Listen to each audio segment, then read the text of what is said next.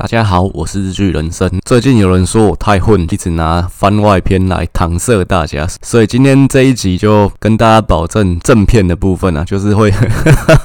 就会进入到中山大同区的思源分析的部分。不过其实老实说，番外篇我自己看我后台收听率其实也没有比较差，甚至是上一集的番外篇就应该是上上个礼拜的，那一集的一不重复下载数其实是我近期七八集里面收听率最高的。就我上一个高峰是在讲屏东县长选举分析的部分，因为屏东县的初选选的比较激烈嘛，在近期其实收听率不重复下载数最高的就是上一集的番外篇啊。那我们进入正题啊，中山大同的部分就是跟上一届其实前面三届呃席次都一样，都是选八席，这次也是选八席。国民党跟民进党其实也都会维持之前的提名人数，就是会各提名四席。那另外这个区的现任议员的部分。份现况啊，是国民党三个，民进党三个，再加上亲民党的林国成跟原本是时代力量的林亮君嘛，所以林亮君当然也会争取连任。另外就是原本亲民党的林国成，他跟黄珊珊一样靠过去民众党那边了嘛，这一次他会推他的女儿林珍羽出来接棒，真的是好险他有女儿啊，毕竟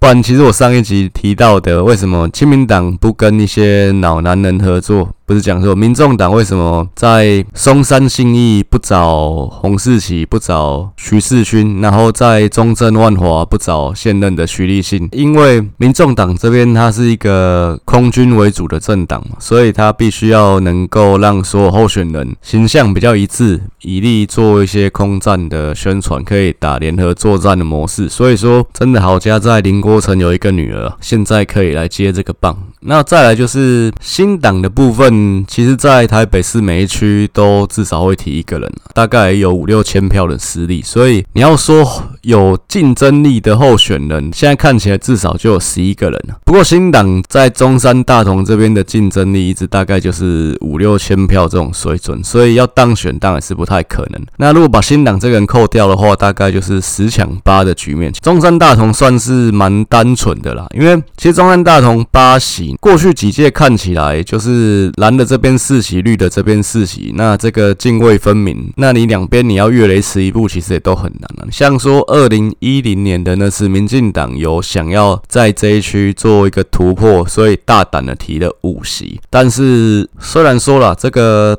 大同区是比较绿啦，不过中山区算是有一点浅蓝，所以整个加起来，其实整个中山大同蓝绿基本盘还是差不多的。大胆的提五席，最后的结果就是民进党只剩下三席，自己掉了一席，那反而蓝的这边就有拿到五席，所以民进党后来也不敢再。提到五席这么多，那后面这三届从一四一八到这一次，其实都是维持四席的提名。所以我说这个区域单纯的地方就在于，它其实八席里面基本上就是蓝的四个，绿的四个。这一次的情况就是蓝的这边，民众党林珍羽这个算蓝的啦，因为毕毕竟他爸本来就是亲民党的嘛。其实蓝的这边就是五抢四嘛，就是林珍羽跟国民党提了四个人去抢那四席嘛。绿的这边也是五抢四啊，就是民进党提的那四席跟林亮君去抢那。呃，四个席次，所以其实中山大同就是再讲一次，这个区域的议员的状况算是相对。比较单纯，比较好去分析的。那我们开头还是来讲一下这个中山大同区的各次分区基本盘的一个部分。其实整个中山大同看起来啦，一样用韩国瑜的得票乘以九十五趴，蔡英文的得票乘以六十趴去计算基本盘。国民党的基本盘跟民进党的基本盘都大约在七万七千票左右。其实两边是蛮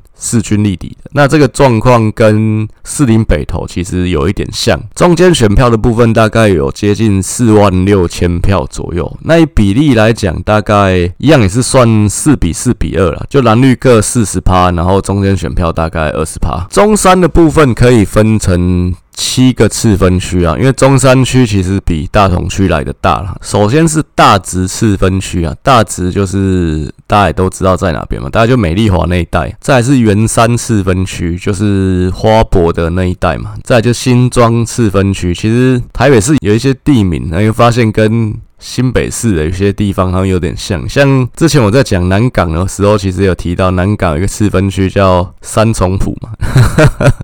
有一个地方叫新庄仔。那中山区这边有一个地方叫新庄，这就是以前早期台湾还是移民社会的时候，会有那种新增古增啊，就是看是谁先来的嘛。那这个可能后来的那个区域就叫新庄，然后再来新庄这个次分区就是大家和平公园的那一带，再来是下埤头次分区，就行天宫的那一带，然后再来是林森次分区，其实林森大家就应该很熟嘛，就是五木路那一带嘛，捷运中山站这边，这个文青跟夜生活其实只是隔了一条街的距离而已。再是长春次分区啊，长春就是长春国宾那一带，最后是朱错仑次分区，那就是一通公园的那一带，大概就是捷运松江南京的附近。大同区的部分其实跟松山区一样，就上一集有讲到松山区，大同区其实跟松山区都是可以用十字去分割的，分成四个等份。第一个是兰州次分区，兰州就是其实那一个中国那边的地名，我记得是在甘肃吧。以前台北市很多地名是用中国那边的地名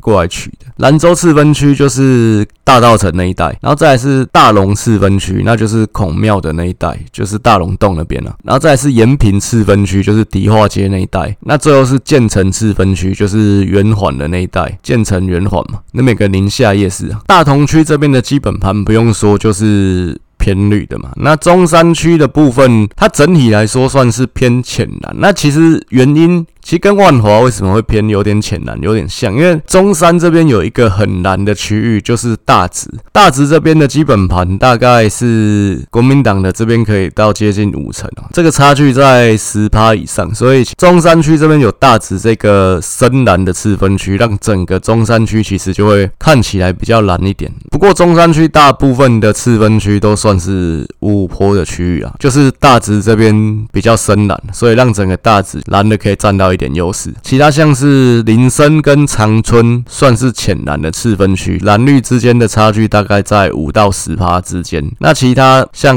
圆山、新庄、下皮头、朱错仑这边，蓝绿双方的差距都在五趴内啊，就是算五五波的次分区。那大直这边就是空军总部的所在嘛，所以其实这附近也是蛮多的军眷啊。那当然比较蓝，这也是合情合理的。大同区这边的话，刚刚说它可以用。十字形去分割，分四个等份嘛。其实左半部的兰州跟延平，这就是靠淡水河的这一侧。这个左半部的兰州跟延平哦，是深绿的区域，绿的领先蓝的大概十趴以上。那右半边这个大龙跟建成是比较浅绿的区域，所以其实比较靠淡水河这边就是比较旧的本省人的部落。讲部落有点奇怪，那就是。聚落了，就其实靠淡水河这边大道城啊这些的，就是本来就是一个老台北人为主的地方嘛。这边就是很早期就过来，传了很多代的这种老台北人，不是新住民，不是后来移居来台北的。其实台北市这种老台北人的区域都会比较绿一点，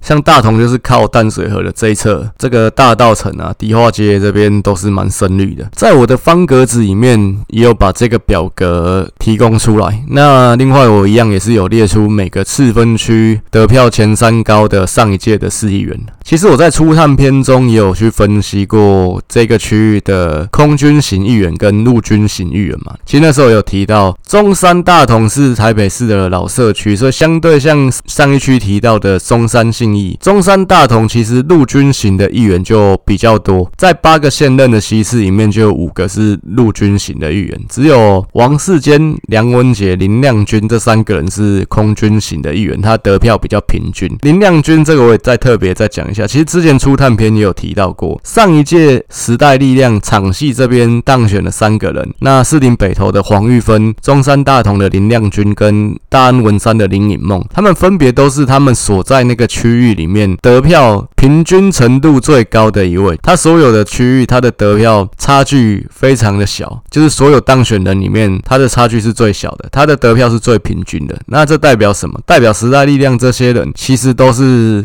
打空战的，他们没有特定的票仓，每个区域开出来票都差不多，所以这是一个蛮值得去探讨跟观察的地方。这部分其实它代表的意义就是，他们这一次要选连任，相对来讲也会比较危险，因为这种空气票其实来得快，去得也快。当你上一次有新鲜感的时候，他们会投给你，但这一次其实你时代力量面临了一个加变嘛，自己分裂了。那你原本上一届的得票里面，时代力量的得票本来就是一半浅绿，一半中间选。票。那另外一半你现在已经被归类在小绿里面了，其实可想而知，你一定会流失一定程度的选票。这一部分的选票就是比较认同黄国昌他们那一边的选票嘛。那你现在这边你已经选边站了，其实你就拿不到这一边的票，这是很合理的事情。所以这也是这三位前时代力量那场戏的议员，他们要去争取连任，甚至包括呃松山信义的吴峥，他这次要卷土重来，他们要面临的一个挑战。刚刚提到这三位议员，王世坚、梁文杰、林亮君，他们是空军型的。那其他的议员的部分，像国民党的陈炳甫，他票仓其实就很明显的是在大同区这一带。毕竟，其实他们也是经营很久的老台北人啊，父女儿子三个人都是当过台北市议员。陈炳甫就是养乐多的小王子嘛，养乐多的老板陈崇光在台北不用说，也是一个有一定分量的人，那也算是一个耆老了。早期也当过台北市议员，然后再来就是他的姐姐陈玉梅，那已经过世了，也当过蛮多届的台北市议员嘛。陈玉梅应该是当过五届了，再就交棒给他弟弟陈斌福嘛，因为他那个时候就已经。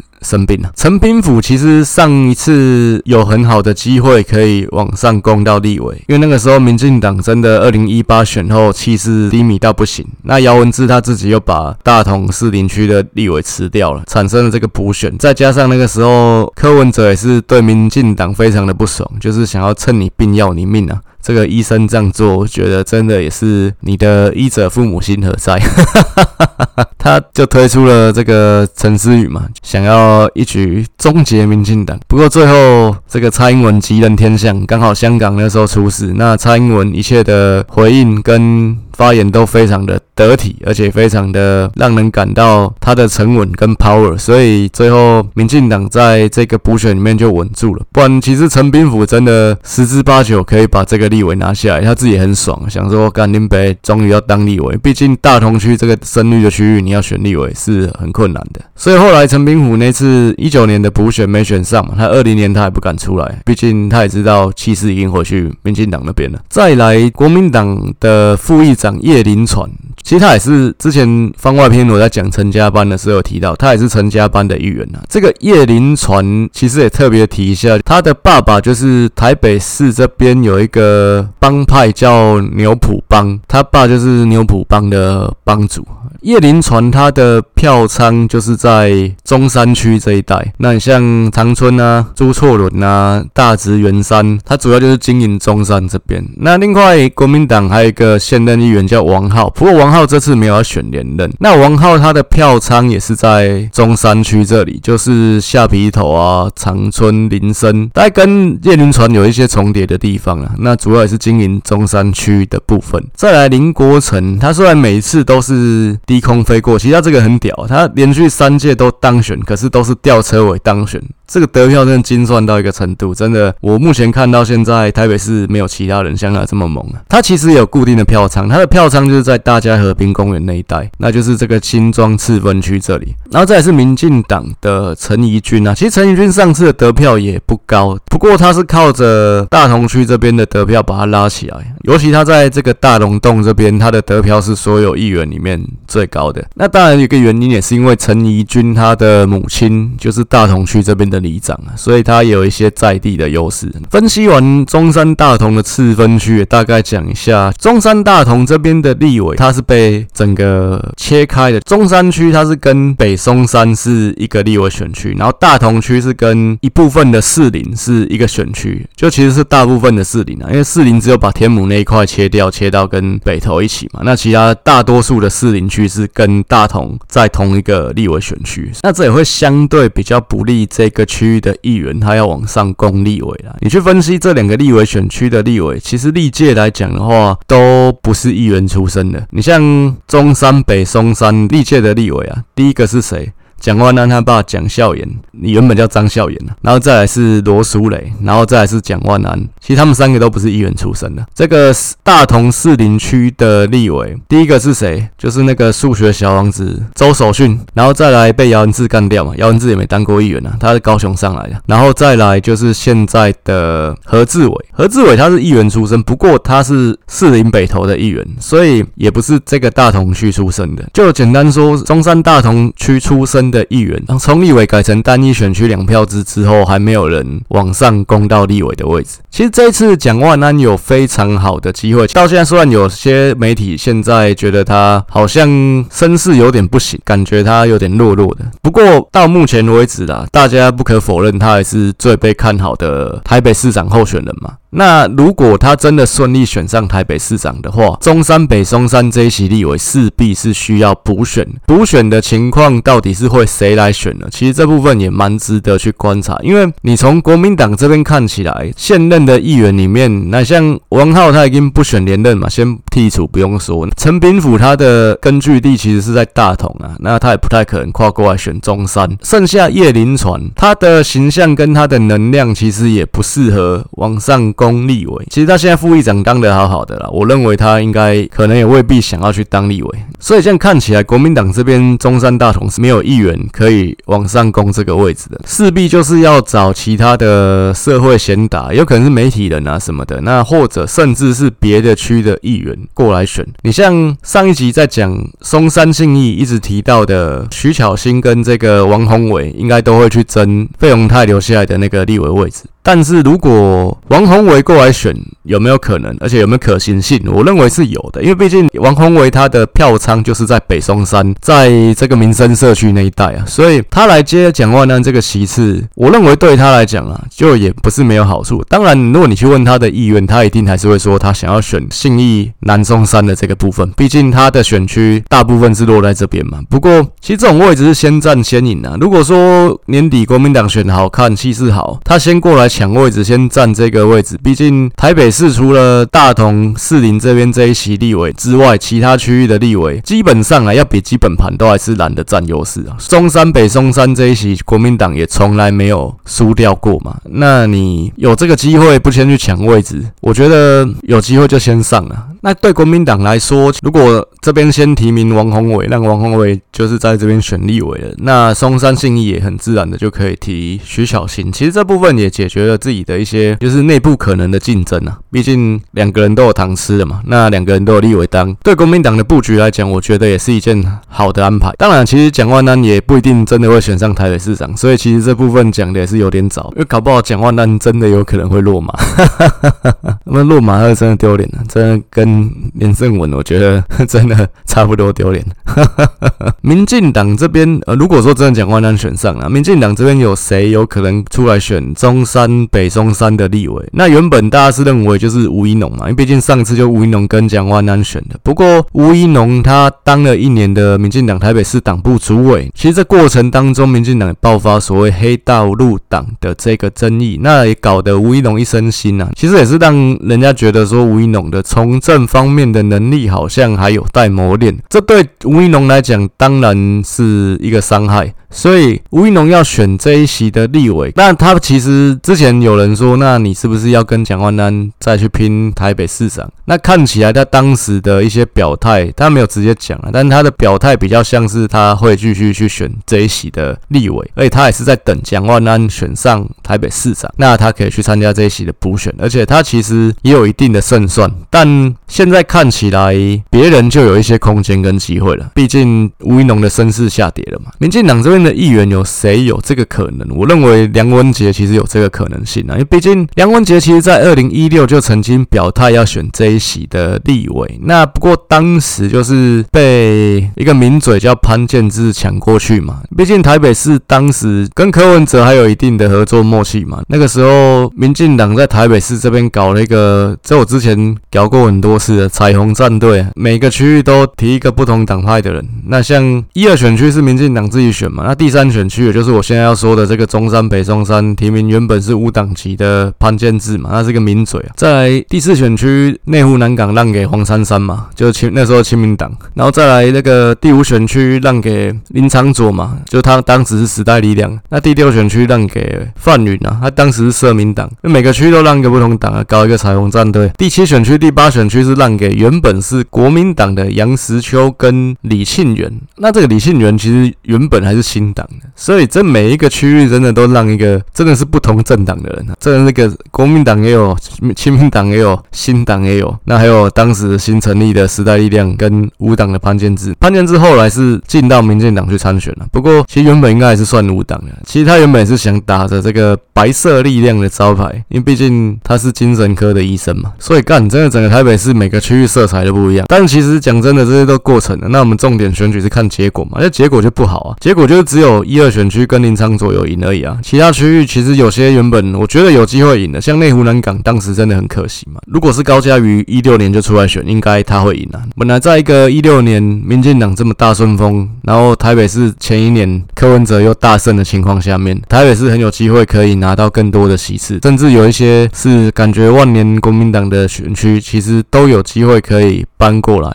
但那次就是没有掌握住这个机会。梁文杰其实二零一六就有想要选了，不过这个潘建志用了一些舆论方面的力量去把他挡住，因为他的用舆论的力力量就是说，因为你梁文杰当时是议员嘛，现在还是啊，议员不应该刚选上议员就跑过来选立委。其实当时一六年民进党就是声势很好，那很多人想要进来分一杯羹，想要去抢这个立委的位置。立委的位置其实他们又想要去挡那个原本是议员员。的人，因为毕竟本来是议员的人，他其实就比较有基层的力量嘛。他们就塑造了一个舆论，是说你不能议员才刚选上就要来选立委。可是其实这个部分，我觉得议员才是有在基层经营的人呢、啊。那你反而你后面像潘建志这些人，比较像是要来搭便车的。结果他们当时用这个舆论把一些议员挡掉了，像包括梁文杰。那我是认为啦，本来议员跟立委的选举，它就是接着发生的。如果你不是刚选上议员，第一次选上议员，你就要去。转立委，那我觉得都没有太大的问题。就你已经当好几任议员了，你这次要去挑战立委，我觉得这部分都还好。当然了，其实现在近年来，有一些人为了避嫌，所以。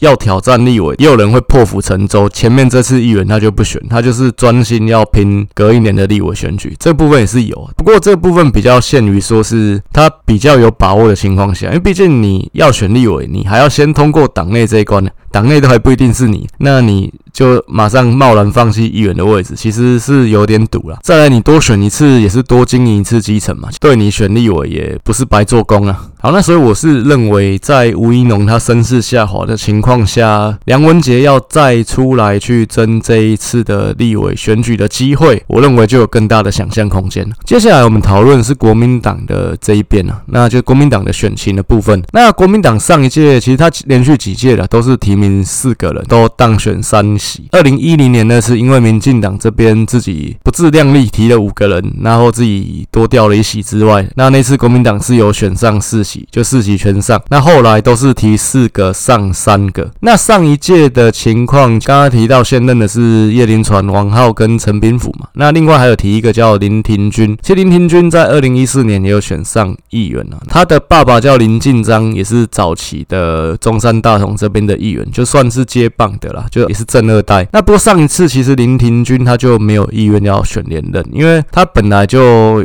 有点志不在此，他的理由是说他要完成他的研究所学业，毕竟他本来就有其他生涯规划，不是想要当议员嘛。只因为国民党这边因为这个妇女保障名额的关系，所以又去劝进他出来选。这妇女保障名额就是说，因为之前也有讲过蛮多次，就是台湾的选举规则，如果是多席次的选举的话，必须保障有四分之一的当选人是女性。那像中山大同这边八个席次嘛，你就至少要有两个女性。讲更白话一点，如前面八名只有一个女的，那第九名是女的。那第八名是男的，如果按票数应该是前面八名选上嘛，可是因为妇女保障名额的关系，这个第九名的女性候选人就可以把第八名的男性候选人挤掉，就变成是他以票数少的情况下当选。这一个中山大同有两个妇女保障名额嘛，所以如果说你国民党都没有提女性，因为上一届民进党这边有颜若芳跟陈怡君，再加上时代力量的林亮君，这种情况下面，等于就是你把这两个妇女保障名额都拱手让给绿营。了啦，所以你国民党至少一定还是要提一个女的啦。所以上一次国国民党就是因为这样才去把林廷君再劝出来去选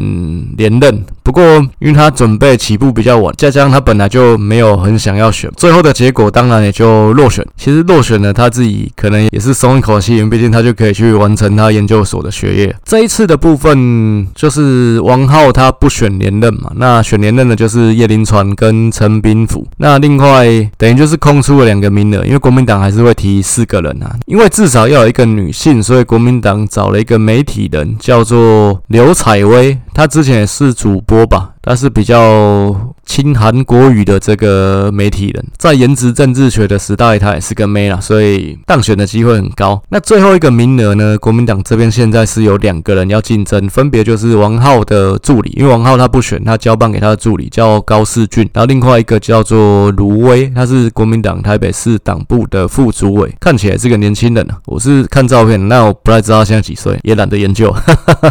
那这个高世俊跟这个卢威要去。竞争国民党的最后一席，那我认为是高士俊出现的机会比较高了，毕竟他有现任的议员的支持嘛，他其实就是现任议员要交棒给他。卢威这个人知名度我觉得不是很高啊，不过看照片其实卢威是颜值比较高一点，但我觉得这个选举应该有现任议员要交棒的对象。还是会比较占优势，但是我觉得不管他们两个谁出现啊，其实两个人当选机会都不高，因为之前上一集我有提了，国民党的新人其实是蛮尴尬的，你要往中间靠，那会流失掉这个深蓝老男人的这票选票，那如果你是要继续拥抱蓝营这个破的选票的话，你又没办法去往中间去扩张。那这两个人看起来，我是觉得都没有往中间靠的条件啊。那国民党所有人还是去分这个七万七千票这个基本盘这个破的选票。那如果国民党这边一样四取三嘛，毕竟林珍羽我觉得他当选机会很高啦，所以国民党就是这边四取三。那四取三，在这个刘采薇又是个妹的情况下。其实另外这个新人，不管是谁啊，不管是高世俊还是卢威，最后应该都会落选。而且毕竟像陈斌福、叶林川都是基础很稳固，那都有一定票仓的情况下，其实你新人你要把旧人挤掉，我认为也是不太可能。那中山大同这个是老社区啊，这个部分你要靠空军选上，难度也比较高一点。反而是隔壁松山信义比较有可能。那再来我们就讲民进党这边啊，那民进党这边基本盘一样也是七万七千票左右。刚好提到二零一零的时候，曾经想要大胆的去攻五席，那不过最后自己反而掉了一席，就只剩下三席，就两个人落选了嘛，让国民党捡到便宜啊。所以后来就是都提名四席，因为民进党这边虽然他们可能认为自己在大同区有一些优势啊，不过要去往上攻五席，这个可能性还是很低的，就是还是不太可能。你再怎么去配票，其实这一区都不太可能选上五个。上一次的情况是提四个上三个嘛，最后元若方落选了。再前一次是提四个都有上，不过上一次因为就是出现林亮君出来竞争嘛，这一次一样林亮君也会去选连任。时代力量那边是没有听说他要再去提别人啊，应该时代力量不会再有一个人出来跟林亮君这边再去竞争。不过其实这次等于就是民进党这里啊是维持上一届的提名，因为上一次是。王世坚、梁文杰、陈怡君跟颜若芳，那最后颜若芳落选嘛？那这次颜若芳要卷土重来，民进党这边还是提这四个人。那因为只也只有这四个人去登记，所以最后这一区就跟松山信义一样，是这四个人直接获得提名，不用办初选。其实这个民进党的颜若芳、陈怡君跟场戏的林亮君这三个女将，他们跟之前的简于燕其实都有一些渊源。颜若芳其实是当时二零一四年直接接。简于燕的棒啊，不过上一届选举的时候，简于燕是反过来去帮陈怡君辅选嘛，因为毕竟简于燕就说这个陈怡君的妈妈张里长之前也有帮忙他什么的，而且简于燕是说这个颜若芳选上议员之后就跟他疏远了，就不理他，当选之后的玻璃差小一样，没有这么严重啊，但是就是说这个颜若芳当选之后跟他渐行渐远了。颜若芳上一次落选，但是他其实有去当。这个蔡英文竞选总部的发言人嘛，其实他有争取到一定的曝光了，再加上他其实也蛮常去上节目。那民进党毕竟要去跟韩国瑜竞争，后来也发现了这个网络经营的重要性，所以有去做一些自媒媒体的部分。那颜若芳其实有录一些 YouTube 还是什么东西的，帮忙经营这一块。但其实我是觉得，如果再选一次，颜若芳卷土重来，重新当选的可能性还不低。那毕竟林亮君这里他会流失他原本时代力量的一部分选票，那尤其是比较认同黄国昌的这个部分，林亮君是一万八千票嘛。其实蓝绿这三届的议员他的得票，我一样也有整理在我的方格子，有兴趣的话可以去看。好，林亮君他得了这个一万八千票，但是。其实这一次，我觉得流失五六千票其实都有可能啊。你在林亮君已经被打成是小绿的情况下，颜若芳要重新把它挤下去，就是民进党这边要重新拿回世袭，我觉得可能性还不低。但是因为颜若芳就非常衰，就是好死不死，去年就发生疑似当王定宇小三的事情。他是说他是房子借给王定宇住啊，但是这部分嗯你是住在一起，这个部分我觉得就是很难说得清楚了。中山大同毕竟是一个比较。老的社区，相对来讲，民进党的一些支持者也是比较传统的。你这种事情，虽然说啊，现在看起来好像有点止血了。颜若芳后来也顺利拿到提名嘛，就是还是可以再继续去选议员。那他其实有再继续上节目什么的。那不过，我认为这件事情对他的伤害还是在的。如果没有发生这件事情，我认为颜若芳卷土重来的可能性非常高，他很有机会可以挤掉林亮君。但是因为发生了这件事情，对他他的形象很伤，所以我觉得他很有可能就是会再落选一次。因为毕竟，其实民进党这边陈怡君、颜若芳、林亮君这三个人，他的同质性还蛮高的。那你说这三个女性，她要同时当选的可能性，我认为非常低了。那一定有一个人会落选。陈怡君虽然上一届的得票不高，他只有拿到一万五千票左右而已。不过他是有固定票仓的，就是他在大同，尤其大龙洞这边，他有他固定的一个票仓。那我是觉得这种。空军票其实来得快去得快啊！潮水退了，其实才知道谁没穿裤子。那潮水退了之后，其实就是陆军型的一员，他的根基会比较稳固。要比基层这三个人，应该陈怡君他在大同区的基层实力是比较稳的，所以他的得票，我觉得应该这次会有成长。那甚至像民进党上届虽然选上三个，不过三个人得票都不高嘛。王世坚、梁文杰其实得票都比在上一届二零一四年的时候少了蛮多。那因为上一次毕竟情况就比较对民进党不利一点，但这次风向我觉得是有转回来啊。那民进党这边只要母鸡够强的话，其实议员这边的得票都会比上次好看。那陈怡君应该是可以得到比上次更高的票。王世坚、梁文杰本来就是蛮稳定的，所以其实最后一定是林亮君跟颜若芳在争最后一席。林亮君是场戏这三个人里面，士林北投黄玉芬。中山大同林亮君跟大安文山林颖梦这三个人里面，形象跟条件最好的一位，所以我觉得林亮君应该是有机会可以把颜若芳挤下去，拿到绿的这边的最后一席。那再要讲的是这个民众党的这边呢、啊？那民众党其实刚刚有提到林国成，他代表亲民党选了三届，三届都是吊车尾当选，在蓝绿的夹缝当中取得生存，他真的是蛮屌的，真的是屌爆，跟林义泉一样屌。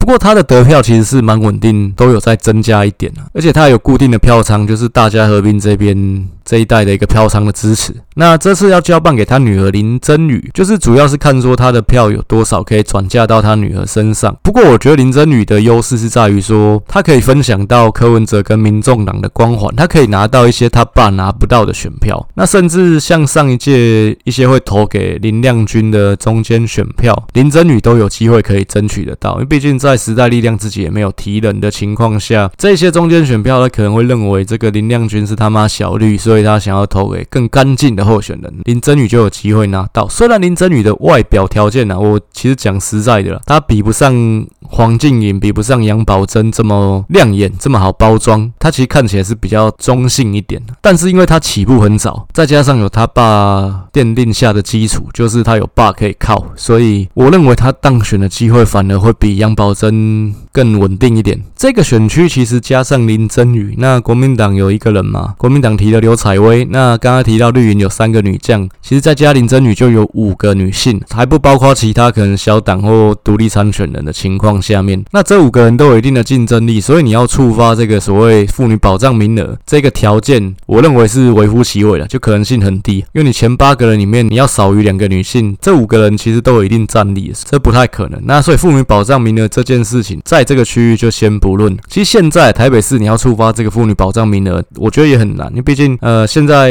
女性候选人其实还蛮多的，那你要就女性占不到四分之一的情况，我认为非常少，所以基本上这个条件应该是不会被触发。那有没有可能哪一天突然女权又更高涨了，说这个女性保障名额要？一半，我认为有可能。那不过在台湾呢，我是觉得基本上要做任何选举制度上的变革，一定还是要蓝绿双方都同意才有可能啊。这一定是要蓝绿双方都算一算，觉得对自己不会吃亏，甚至有利，才有可能往这一步去迈进。所以短期内当然有可能出现这样的声音，但是执行的可能性，呃，算蛮低的了。其实刚刚前面有提到说，林真宇他虽然在外貌条件方面、外表条件方面，面没有像学姐黄静莹，还是说甚至民众党的几位女将啊，陈思宇啊，还有像杨宝珍这些这么好包装，因为她其实形象算是比较中性一点的。你如果想要知道林珍羽长什么样子，你去一下行天宫，你在那个应该是三号出口还是四号出口出来，那就看到旁边的一栋大楼有一个非常巨幅的形象照，对，他现在已经有在那边挂广告了，但我觉得他其。起步的早了，然后再来就是说他有他爸爸奠定的基础，所以我反而觉得，像民众党在松山新义提名杨宝珍嘛，在中正万华提名吴怡轩嘛，这两个都是媒体人出身的，那他们有形象有外表，可是他们没有基层的基础，他们其实选举还是要从零开始打，而且他们只有空军没有陆军，但相对来讲，林真羽其实他是有陆军的，这部分我就觉得他拼起来会比较实在一点啊，就是你不是从零开始去打嘛。再来，我觉得他其实在这个。选区相对来讲是比较单纯的啦，其实他的策略也很简单，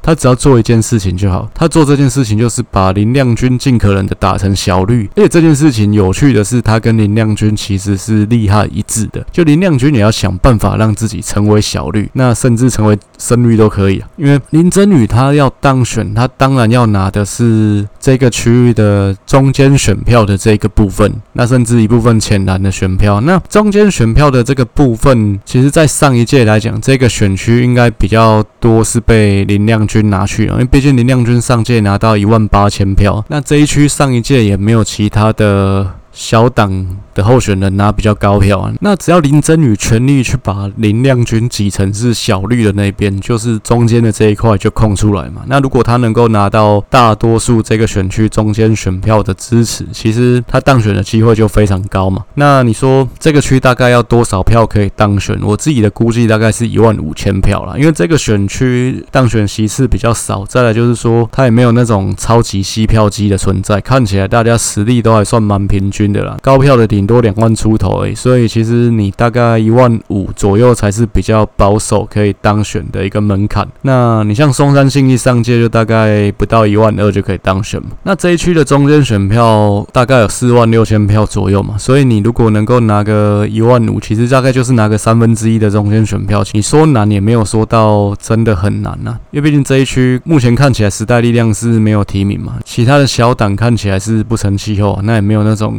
看起来什么比较知名的社会人士什么的投入这一区来选举嘛，所以你说你拿个一万五千票，拿个三分之一的中间选票，我觉得是有机会的。那你可以拿到大多数的中间选票支持林真宇这一席，我觉得也算是蛮稳定的，几乎可以笃定说他可以挤下国民党的新人。他不一定会跟他爸爸一样拿第八名，甚至有可能再往前挤。那但是他就是可以拿到一个席次。我刚刚说这个林亮君，他跟林真宇其实是利害。一致的，因为林亮君他必须跟其他四个民进党的候选人去争绿营这边的四个席次，所以以这次的情况来讲，他其实会流失部分的中间选票。那这部分就是在时代力量的选票里面比较支持黄国昌那一边的。那当然，呃，这个林亮君看起来就是个小绿嘛，就坏坏嘛，那就是该该被扫地出门。所以这些人上次投他的，这次未必会再投他，应该说不是未必，就是不会再投他，所以他一定会流失。至少五六千票以上的选票，他要当选，他一定就是要再去往绿的那边去挖选票，所以他被打成小绿，对他来讲不是坏事。那所以我觉得这一点上面，他跟林珍羽其实是利害一致的。所以为什么会觉得这个选区里面，民进党可能没办法四席全拿，颜若芳是最有可能落选的？那因为毕竟，其实他在形象上面就跟林亮君是有一些重叠的，都是年纪差不多的女性候选人，也都是要抢绿的这边的选票。那阎若芳就是毕竟。去年发生跟王定宇的这个事情，真的对他来讲，我觉得是很吃亏啊。其实这种事情讲真的，我觉得在政治上面呢，其实还是女性比较吃亏。那毕竟王定宇，你看事后就跟没事一样啊。其实政治人物有一些这种，你像王世坚，其实过去也有一些桃色的新闻啊。像 PDT 你去查王世坚会说什么，他睡庄脚的女儿什么的，那 这不是我说的，这 PDT 是真真的可以查得到的。这要先发一个免责声明啊，不然他妈都被告。可是其实王世坚。他每一届议员都还是稳定的可以当选。政治人物里面，过去来讲呢，我们会讲三人枕头。其实三人枕头的例子很多，像最古老的大家都知道张俊雄嘛。其实这种事情，我觉得发生了，那只要男的他可以搞得定原配，我觉得都不是大问题啊。那反而你说女性她被指为是小三，那其实对她自己的形象上面，其实影响真的会蛮大，甚至对她的事业上面，其实不管是政治这条路，还是说其他的领域，其实都会有蛮大的影响。当然，我们先不讲这件事情，你说公平不公平？不过我也只能去叙述说，就是会演变出来的结果，就是会长这个样子。我们不去探讨这件事情对男的来讲，对女的来讲到底公平不公平。那其实我觉得啦，民进党这边如果真的第一个他们推出来的母鸡够强，有机会可以当选，那再就是说，民进党议员的这个部分，他们能够全力去做到配票。这件事情的话，我觉得他其实有办法四席全上，有办法把林亮君挤出去，因为毕竟他就不是正绿旗的嘛。但是在这个赛局里面，没有一个议员敢去玩配票这件事情，因为你一个不小心落选的就是你自己。那所以其实以近代来讲，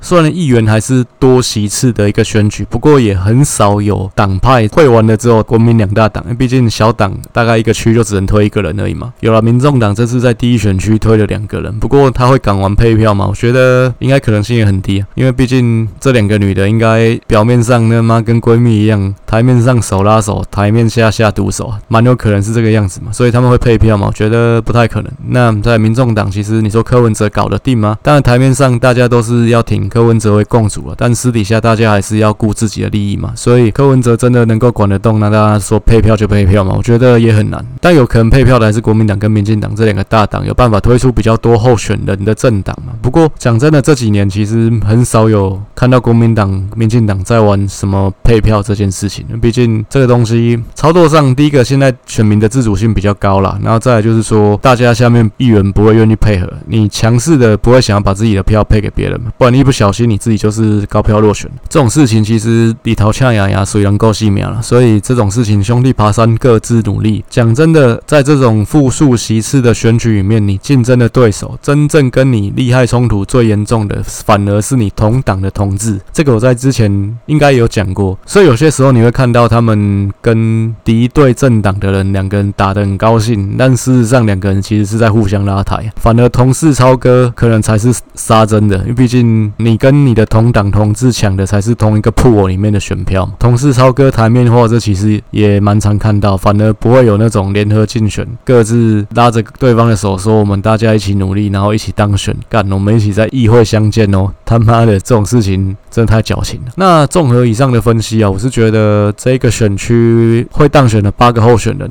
应该是国民党的叶林传、陈斌福跟新人刘采薇。那民进党这边就是王世坚、梁文杰跟陈怡君、林亮君跟林真宇，应该也会当选。所以大概就是这八个人，那颜若芳应该是会落选了。然后再来还有一点时间，我可能先 update 一下前面已经讲过那几个选区目前初选的一个状况啊。第一选区士林北投的部分，两党的初选结果都出来，国民党这边最后赢的是林信儿，那我预测是黄子哲嘛，最后这部分我预测错。不过我是觉得这个没有差，因为不管是谁，最后那个人都不会当选。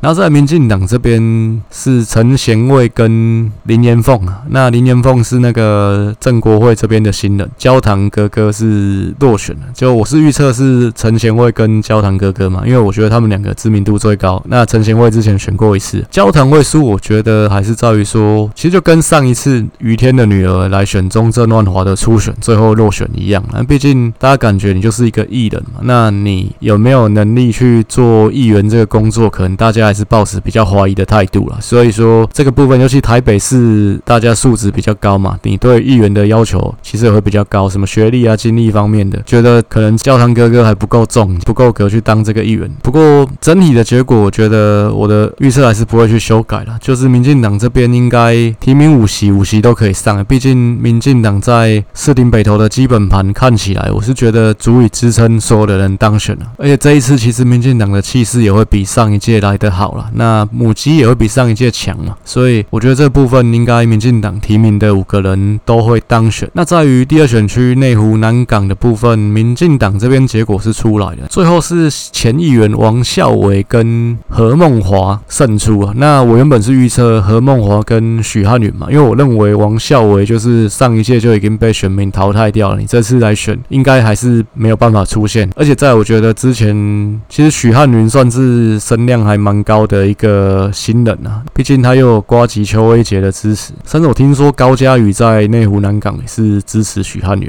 不过最后初选民调的结果是何孟华跟王孝伟嘛，那这个结果一样啦，我也是觉得民进党在内湖南港的基本盘还是足以支撑四个人都当选嘛，所以最后结果应该是不会有太大的变化。就是整体来讲，我觉得我预测的席次，我这边是不会再去做修改。那在上一集的松山信义的部分哦，因为我其实分两段路嘛，那前面是预测田方伦会胜出嘛，国民党这边的初选，最后结果是詹维远，就是蒋万安支持的张委员胜出了。这个我再补充一下，就是说，呃，因为原本这边的国民党的陈永德没有确定他会竞选连任嘛，因为他没有去登记。不过之前是说，因为国民党是保留他的参赛资格。那不过目前的新闻看起来是陈永德会选啊，也就国民党确定也会提名陈永德，所以就不会有这个初选第二名他还可以递补的情况。这个部分我也做一下更新。那所以参选的人就是陈永德跟张维远。不过这个结果我还是一样。也觉得不用去修改，因为这两个人应该都会落选。